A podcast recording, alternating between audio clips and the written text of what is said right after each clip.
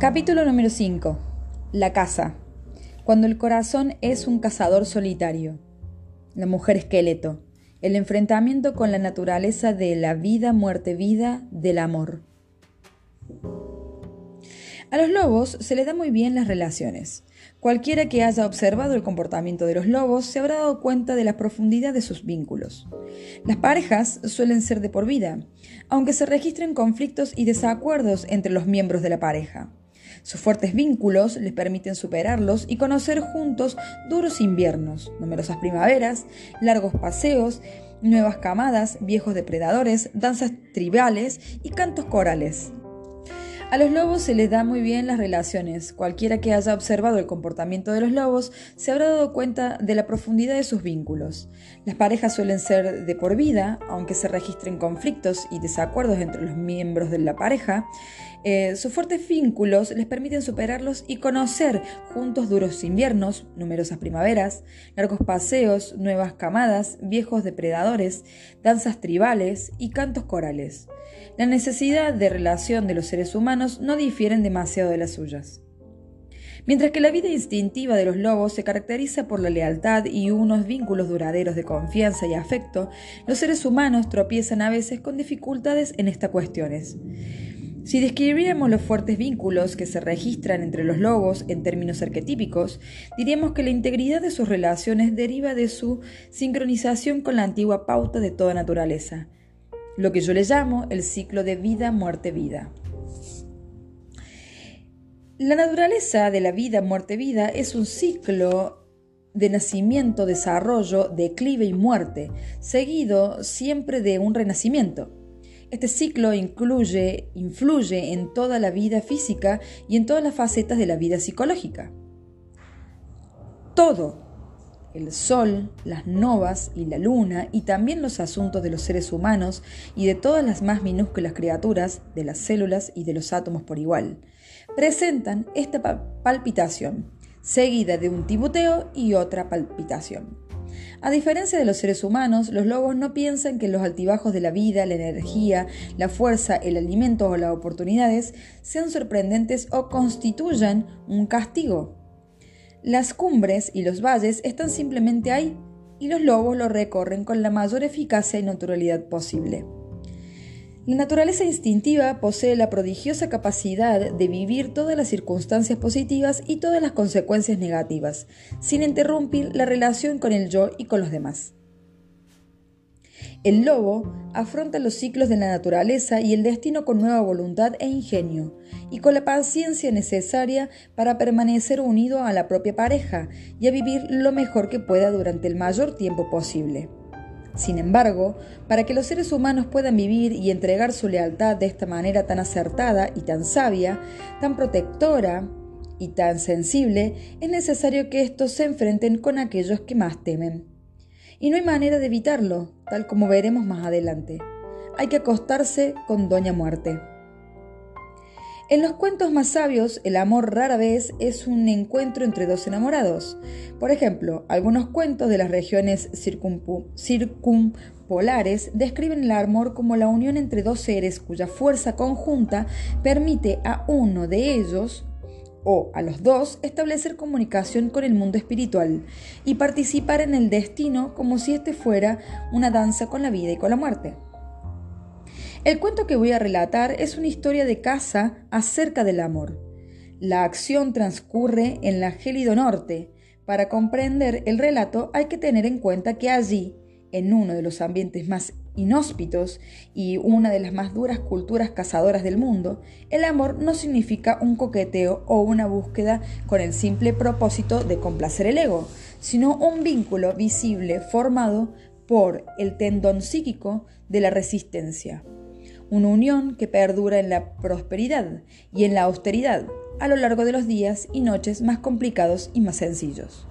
La unión de dos seres se ve en sí misma como una magia angakok, como una relación a través del cual ambos individuos pueden conocer quién es el que manda. Pero esta clase de unión plantea ciertas exigencias. Para poder crear este amor duradero, se invita a un tercer participante. es el que yo llamo la mujer esqueleto. También se le podría llamar Doña Muerte, y como tal sería otra figura de la vida, muerte, vida, en uno de sus múltiples disfraces. Bajo esta forma, Doña Muerte no es una enfermedad, sino una divinidad. En una relación desempeña el papel del oráculo que sabe cuándo es el momento de que los ciclos empiezan y terminan. Como tal, es el aspecto como salvaje de la relación el que más temen los hombres y a veces incluso las mujeres, pues cuando se ha perdido la confianza en la transformación. También se pierden los ciclos naturales del desarrollo y el desgaste. Para crear un amor duradero, ambos amantes tienen que abrazar a la mujer esqueleto y aceptar su presencia en la relación. Aquí, en un primitivo ambiente inuit y convertida en cuento literario original a partir de un poema oral de cinco versos que me facilitó Mari Huacalat, esta la mujer esqueleto. Aquí están también las fases psíquicas por las que hay un que hay que pasar para aprender a abrazarla. Vamos a mirar a través de las imágenes que surgen del humo de este cuento.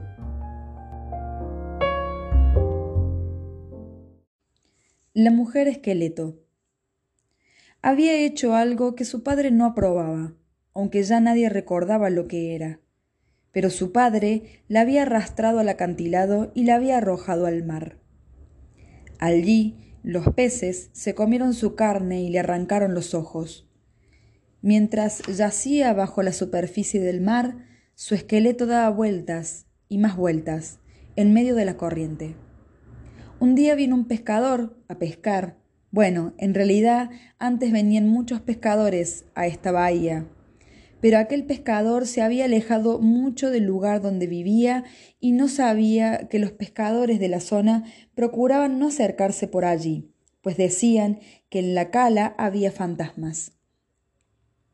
El anzuelo del pescador se hundió en el agua y quedó prendido nada menos que en los huesos de la caja torácica de la mujer esqueleto. El pescador pensó ¿He pescado uno muy gordo?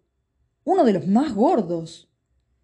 Ya estaba calculando mentalmente cuántas personas podrían alimentarse con aquel pez grande, cuánto tiempo les duraría y cuánto tiempo él se podría ver libre de la ardua tarea de cazar.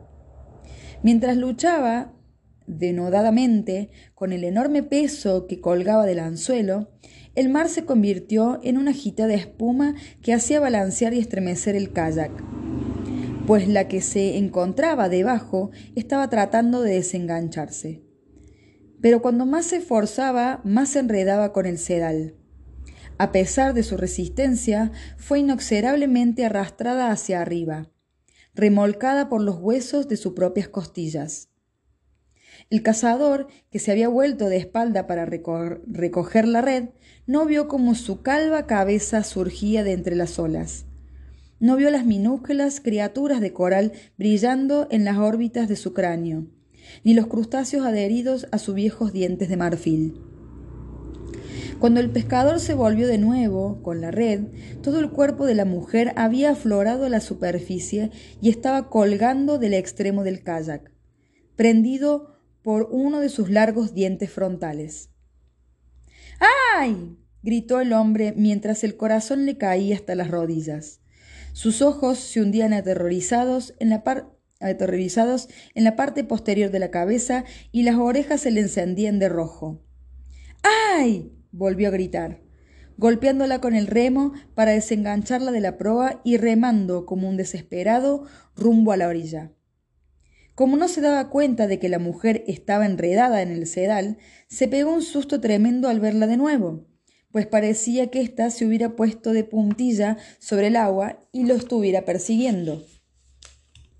Por mucho que ensayaba con el kayak, ella no se apartaba de su espalda. Su aliento se propagaba sobre la superficie del agua en nubes de vapor, y sus brazos se agitaban como si quisiera agarrarlo y hundirlo en las profundidades. ¡Ay! Gritó el hombre con voz que quejumbra, mientras se acercaba a la orilla. Saltó del kayak con la caña de pescar y echó a correr, pero el cadáver de la mujer esqueleto, tan blanco como el coral, lo siguió brincando a su espalda todavía prendido en el sedal.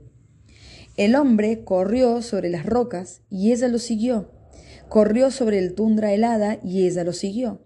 Corrió sobre la carne puesta a secar y la hizo pedazos con sus botas de piel de foca. La mujer lo seguía por todas partes e incluso había agarrado un poco de pescado helado mientras él la arrastraba en pos de sí. Y ahora estaba empezando a comérselo, pues llevaba muchísimo tiempo sin llevarse nada a la boca.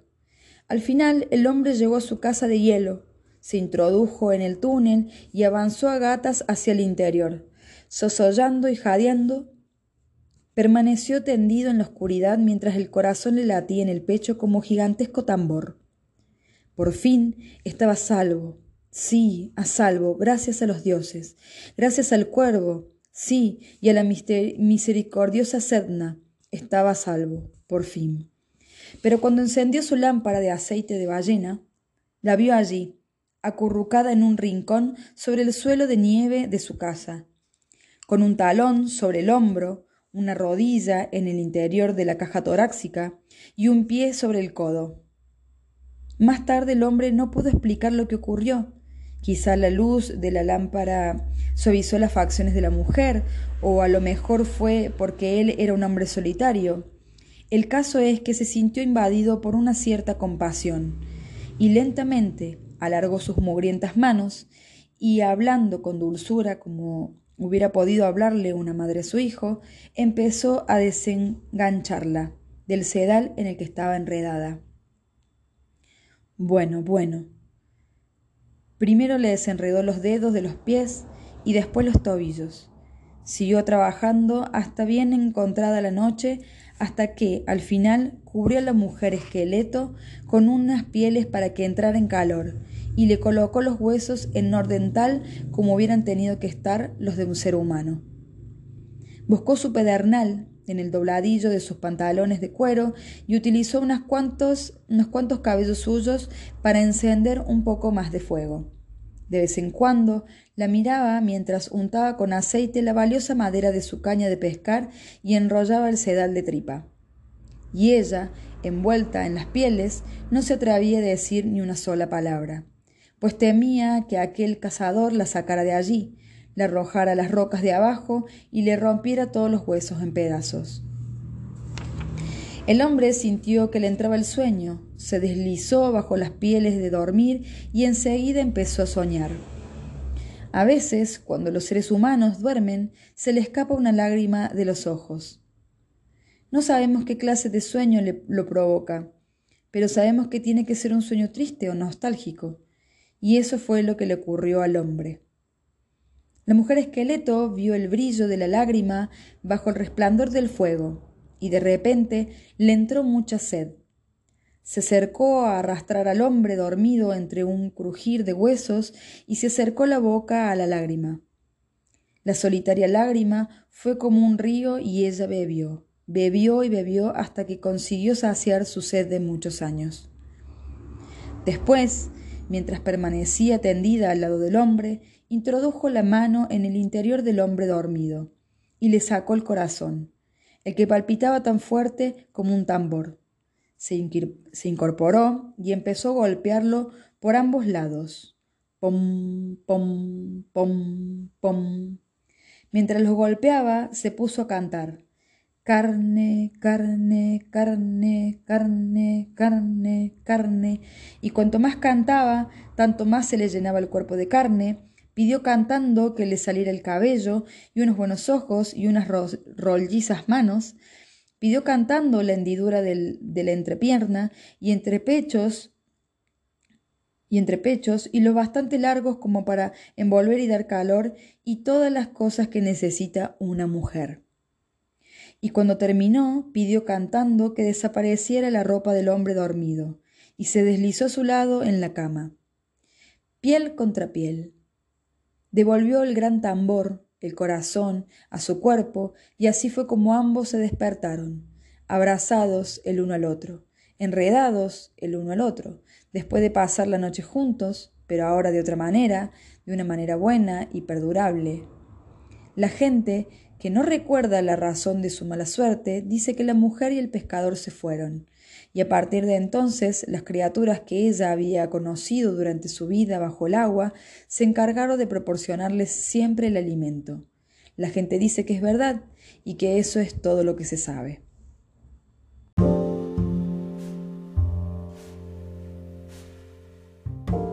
La muerte en la casa del amor.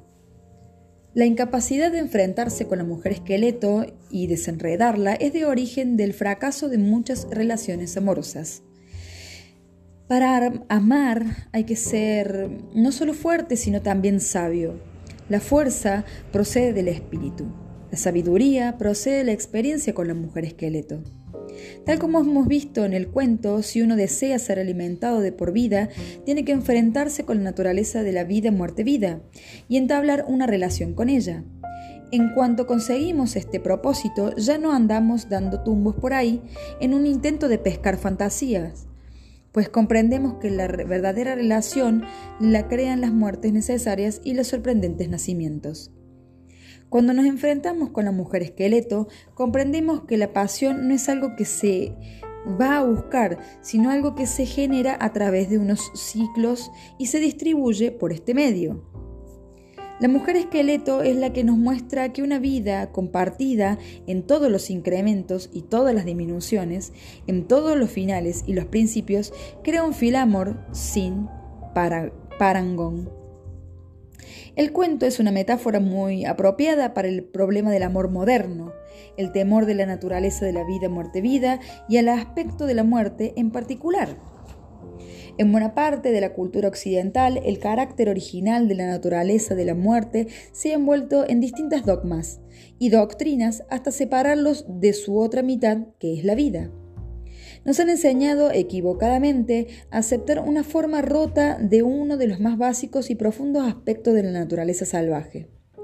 Nos han enseñado que la muerte siempre va seguida de más muerte, pero no es así. La muerte siempre está incubando nueva vida, aunque nuestra existencia haya quedado reducida a los huesos. En el lugar de ser considerados contrarios, los arquetipos de la muerte y la vida tienen que ser vistos como un conjunto, como la izquierda y la derecha de una sola idea. Es cierto que dentro de una sola relación amorosa hay muchos finales, pero en algunas, en algún lugar, de los delicados estratos del ser que se crea cuando dos personas se aman, hay un corazón y hay un aliento. Cuando se vacía un lado del corazón, se llena el otro. Cuando se agota un aliento, empieza otro. Si creemos que la fuerza de la vida, muerte, vida no tiene ningún espacio más allá de la muerte, no es de extrañar que algunas personas teman concertar compromisos. Les aterra la simple posibilidad de soportar un final. No pueden soportar la idea de pasar de la galería a las habitaciones interiores, a las habitaciones interiores. Tienen miedo, pues intuyen que en el cuarto del desayuno de la casa del amor está sentada la dama de la muerte, golpeando el suelo con el pie, doblando y volviendo a doblar los guantes.